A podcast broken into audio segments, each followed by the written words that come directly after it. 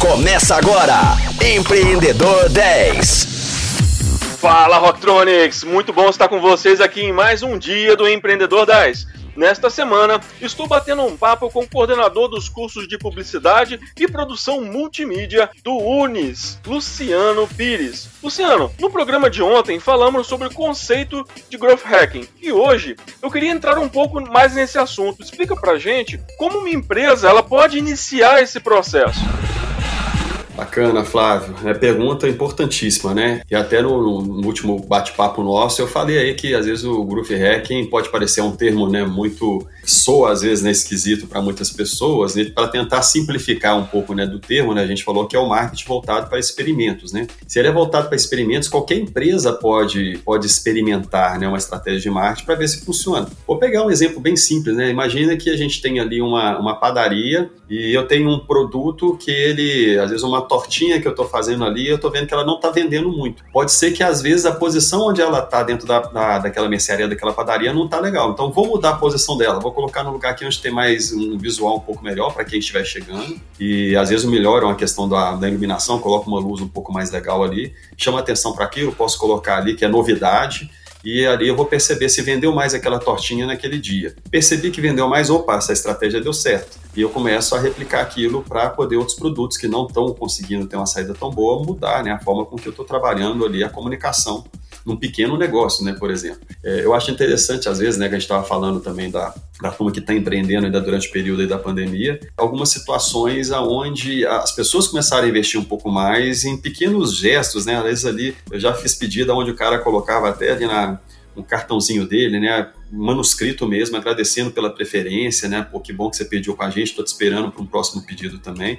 Isso, uma salgadeira fez isso, achei super gentil ela escrever ali, manuscrito mesmo, na mãozinha, ele colocou um bilhetinho agradecendo pelo pedido, né? E justamente reforçando o voto de fidelidade, né, com o cliente, para trazer essa fidelidade. São pequenas estratégias, você vê, bom, deu certo, o cara voltou a pedir, né? Tudo isso conta. Então, ele tem essa visão, né, da gente poder aplicar em qualquer tipo de negócio, basta você ter esse trabalho de observação, de fazer nesses testes e vendo o que, que vai funcionar. Então, para poder iniciar esse processo, primeiro é trabalho de observação. É, segundo, eu preciso ter uma coleta de informação, preciso coletar dados. Por mais simples que seja, por exemplo, esse que eu citei da padaria, de uma mudança de uma gôndola, né, de uma mudança de uma posição do produto, é importante eu medir isso. Né? Então, o Groove Hack ele não existe sem medição de resultado. Então, para quem está começando, lembrar sempre disso. Como que eu vou medir o resultado daquela ação que eu estou fazendo? Se eu não conseguir medir, eu não vou saber se aquilo está dando certo ou não. Né? Então, é um, um, uma metodologia que ela depende de você levantar informações e medir o resultado, né, que seja, por exemplo, ali no final do dia eu pego ali as notas fiscais, o cupom fiscal, do que que saiu mais, o que que saiu menos, para saber se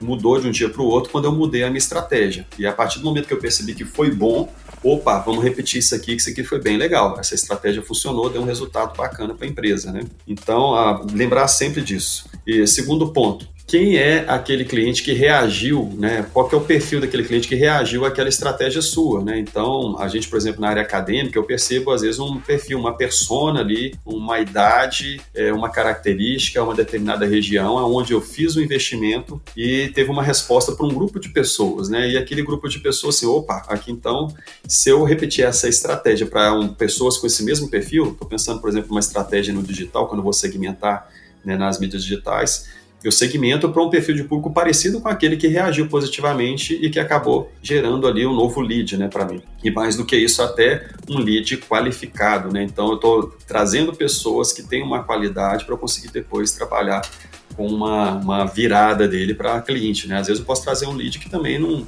não vai converter, né? Então, sempre lembrar disso, é importante trazer um lead qualificado. A gente, muito hoje no marketing, fala, fala de uma diferença, né, entre alcance da sua estratégia e o engajamento da sua estratégia, né? O Groove Hack, ele trabalha muito com a ideia do alcance sim, você falar com muitas pessoas, mas medir quem que está vindo para você depois trabalhar, um, fazer o engajamento, né? Se você traz pessoas mais engajadas que estão interessadas em relacionar com a sua empresa, a chance de converter é muito maior. Então, lembrar que, vamos lá de novo, né? Ter como medir esse resultado, né? Do que, que eu estou fazendo, da minha estratégia. Depois que eu medir quem que é esse público, quem que é essa persona, e eu conseguir, logicamente, copiar essa metodologia, replicá-la de novo para poder conseguir esse crescimento rápido, que é a proposta do Growth Hacker, né? Do crescimento exponencial, a partir de onde eu acho essas brechas, né?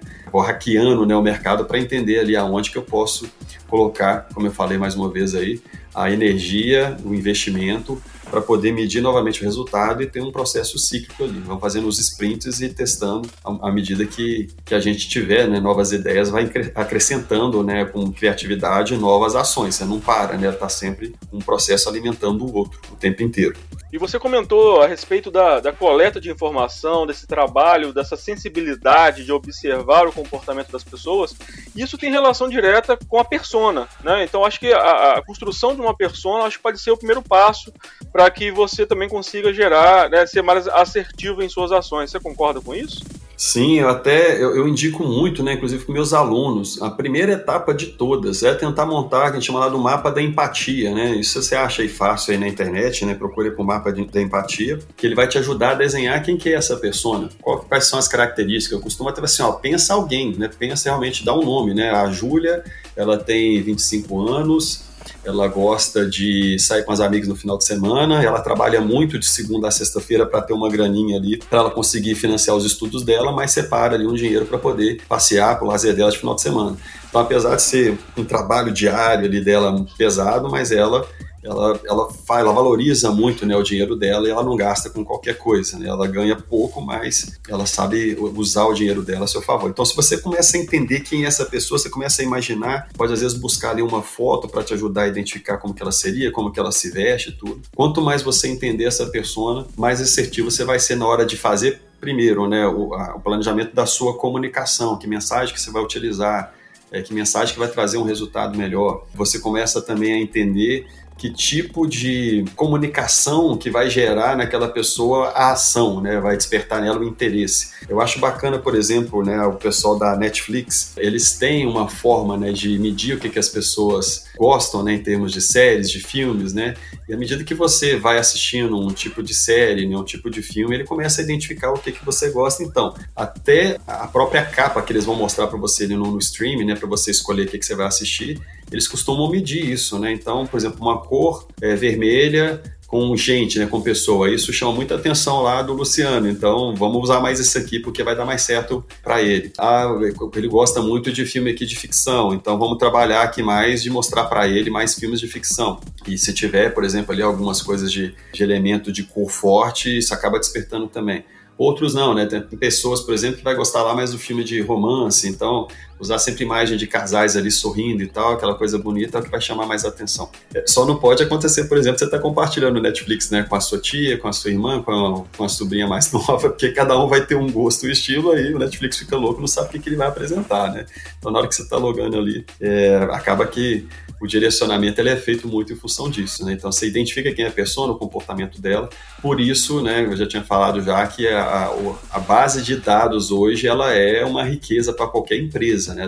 Estão investindo muito nisso, porque quanto mais informação eu tenho dessa pessoa, né, desse meu público, mais fácil eu consigo é adotar uma estratégia de um estímulo que vai funcionar melhor, gerar, como eu falei, o engajamento e depois a conversão. E quais os resultados né, que podem ser esperados com a, com a implementação do Growth Hacking? E aí eu vou, eu vou emendar numa outra pergunta, é se, se, se, o Growth tem relação com o funil de vendas, o velho conhecido funil de vendas. Bom, vamos começar de trás para frente, eu acho que tem tudo a ver com o funil de vendas, né? Porque quando a gente fala de gerar, por exemplo, mais leads, né? Então eu tenho lá na boca do meu funil, né, de quem está entrando, eu faço uma, uma ação de alcance, né, usando uma estratégia de massa para atrair mais pessoas e tudo, eu vou atrair gente de todo quanto é tipo ali. E é ali que eu começo a filtrar no meu, meu funil de vendas quem de fato tem a ver né, com aquele produto que eu estou oferecendo, com aquele serviço, e a partir daquele filtro eu consigo justamente gerar um lead mais qualificado com a chance maior de conversão.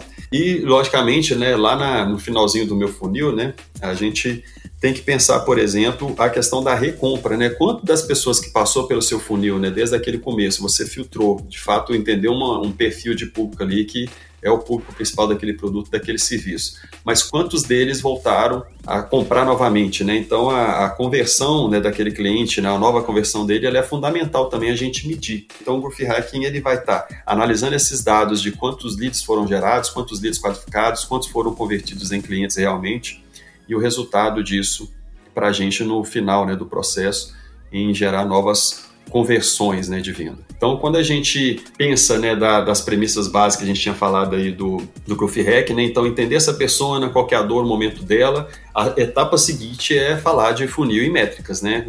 Qual que vai ser o número que eu vou querer de alcance de pessoas para essa boca do funil, qual é a métrica que eu vou traçar aqui que é aceitável né, do ponto de vista de conversão em leads qualificados e qual que é a métrica que eu vou usar para medir quantos de fato foram convertidos em novos clientes. Com base nisso, eu vou chegar né, ali numa, num ponto que é de otimizar né, a minha estratégia. E aí, respondendo à sua questão inicial, né, qual que é, é de fato o resultado né, esperado?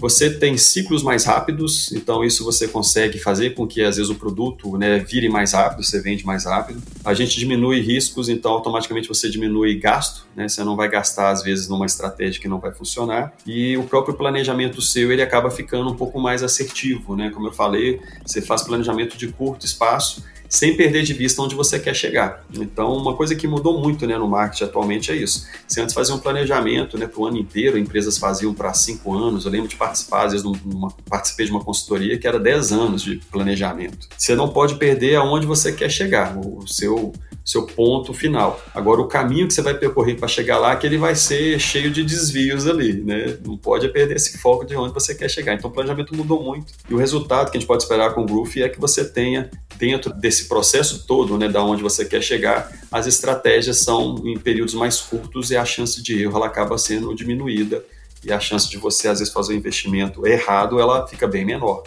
Então, talvez o principal resultado é esse e como eu falei, né, o retorno mais rápido também. Você consegue entender o que, que funciona melhor de uma forma mais rápida. Você não precisa esperar a campanha terminar, como eu falei, campanha às vezes de três meses de seis meses para você medir o resultado. Você mede o resultado quase que de forma instantânea, né? Se tiver ferramentas de tecnologia ali, ou até vamos pensar no próprio dono, né? Na, na, própria porta da loja, vendo lá se aumentou a quantidade de clientes, se tem mais gente comprando, é sinal que está funcionando. Ele está medindo de alguma forma pela observação. Mas se a empresa tem a tecnologia, ela mede ali na, na automaticamente no dashboard ali o que que funcionou e vai vendo ali a, o que está escalando, o que que não está, né? O que investimento que está dando certo e investimento que não está. E a partir daí você replica a estratégia aí começa a funcionar o ciclo do Groove. Então é isso, o programa de hoje está chegando ao fim. Amanhã temos um encontro marcado às 10 da manhã, com reprise às 10 da noite. Tem muito mais entrevista por aí, muito mais coisa boa aí para a gente bater esse papo e aprender muito com esse professor, o Luciano Pires. Fiquem ligados e até amanhã.